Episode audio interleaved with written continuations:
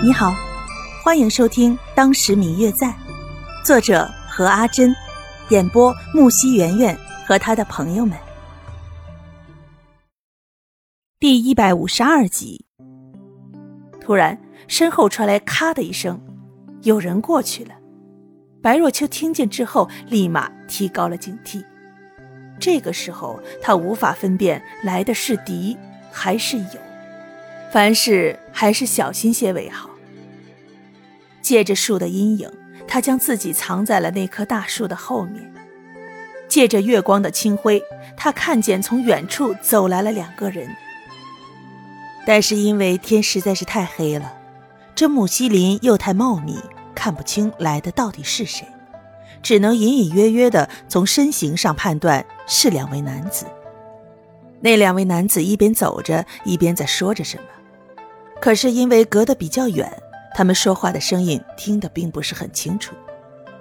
白若秋努力地将自己藏在那棵大树的后面，尽量不发出任何的声音。那两位男子身上都披着一件披风，挡住了大部分的身体特征。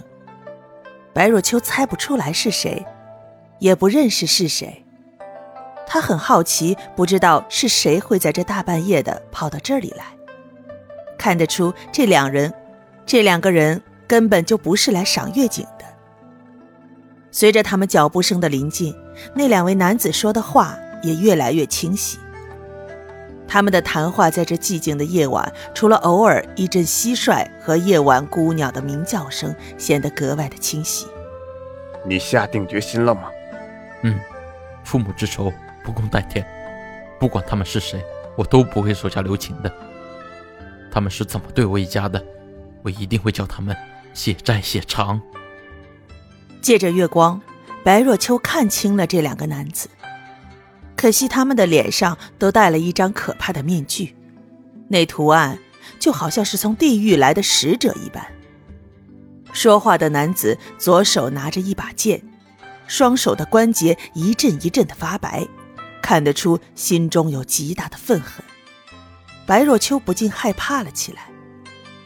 另一个男子站在一旁，却感觉温温凉凉的，没有半点伤害，甚至有些平和。这种人才更加让人害怕。明明是在说着那么令人害怕的一件事，却激不起他任何的情感，就像是一个机器那般存在。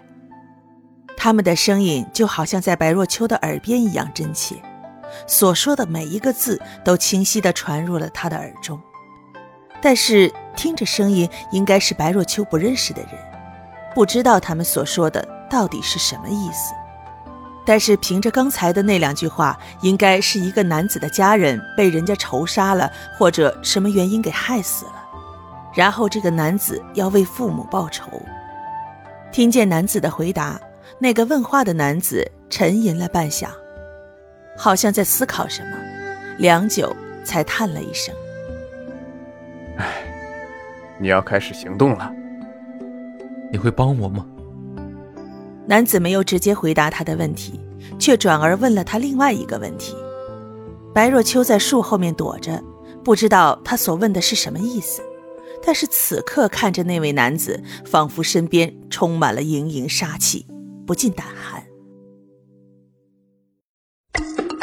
嗯嗯，我最亲爱的小耳朵，本集已播讲完毕，感谢您的收听。